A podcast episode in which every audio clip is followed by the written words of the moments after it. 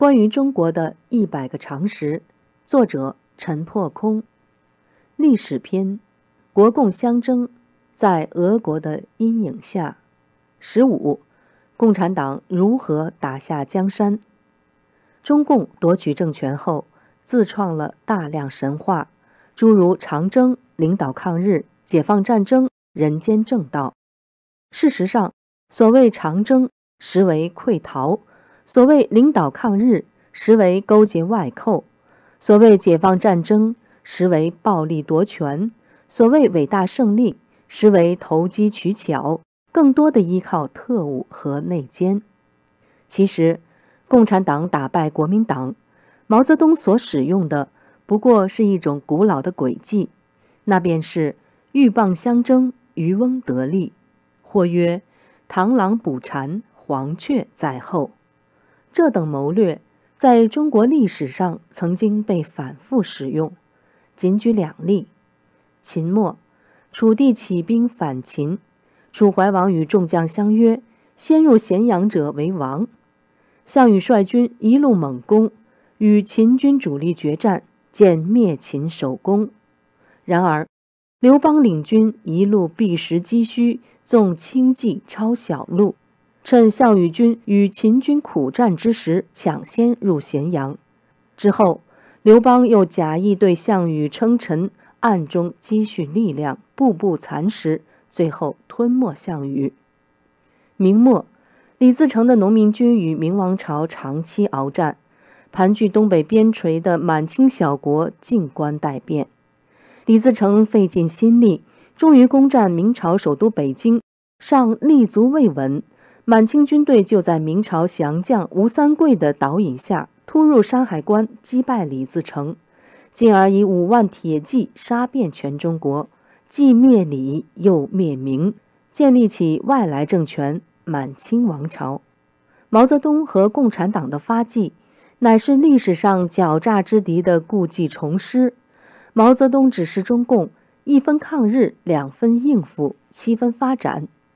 一分抗日，即做做样子，假装抗日；两分应付，指应付国民政府的抗日指令，消极抗日，实际不抗日；七分发展，即积极扩大红色武装，穿插于国军与日军之间，暗中抢夺地盘。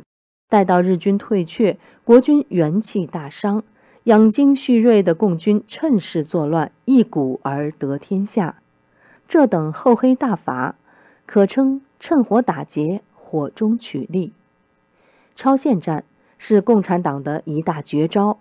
国共内战期间，一九四七年，共军陈毅所部攻打国军张灵甫所部，国军固守孟良崮，打退共军轮番冲锋。后来，共军掳来大批百姓，压着他们走在共军前面。尤其逼着大批民女裸体前行，国军不忍开枪，共军得以攻下山头。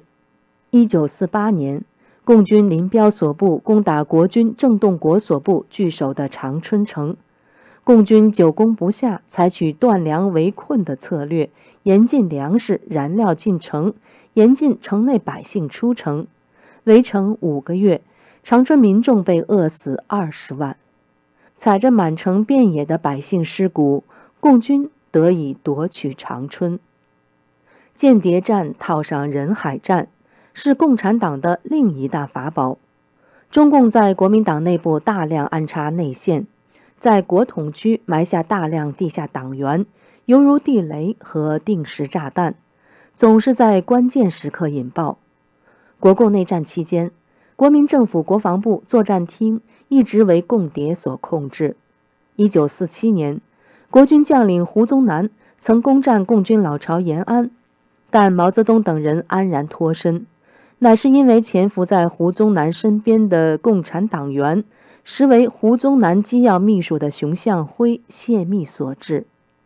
一九四九年，南京总统府里。九名机要报务员中，就有七人是中共间谍。中共人海般的间谍战不一而举，能偷就偷，能抢就抢，能赖就赖。